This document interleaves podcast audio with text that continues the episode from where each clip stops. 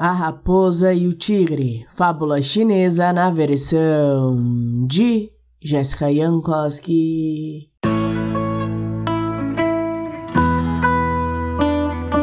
Certa vez, uma raposa e um tigre se esbarraram na metade de um caminho.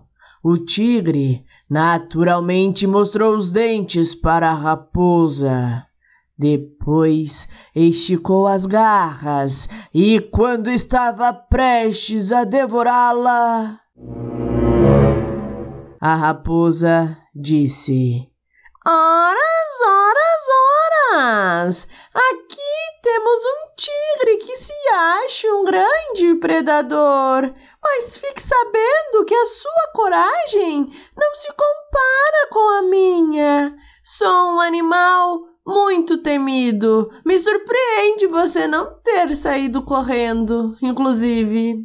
E a raposa, toda cheia de lábia, tentando salvar a pele, acrescentou: Vamos fazer o seguinte: caminhe comigo pelo caminho dos homens. Eu irei na frente, e se os homens me virem e não sentirem medo de mim, você pode me devorar, mas se o oposto acontecer, fique esperto, porque daí eu aqui é te devorarei.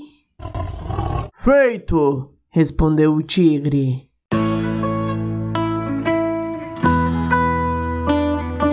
E os dois saíram caminhando juntos, até que lá pelas tantas cruzaram com um grupo de viajantes que, ao verem os dois, saíram correndo assustados.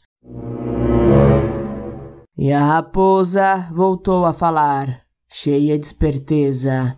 Viu o que eu te disse? Fui andando na frente e os homens me viram antes de terem visto você.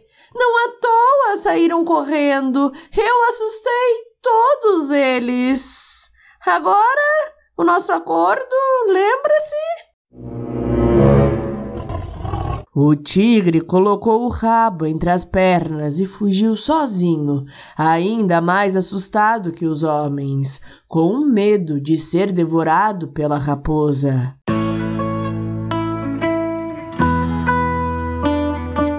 O tigre havia notado que os homens tinham medo da raposa, mas não percebeu que ela, muito esperta, havia tomado emprestado o terror que era dele. Pois afinal, se os viajantes correram foi porque viram um tigre e não uma raposa.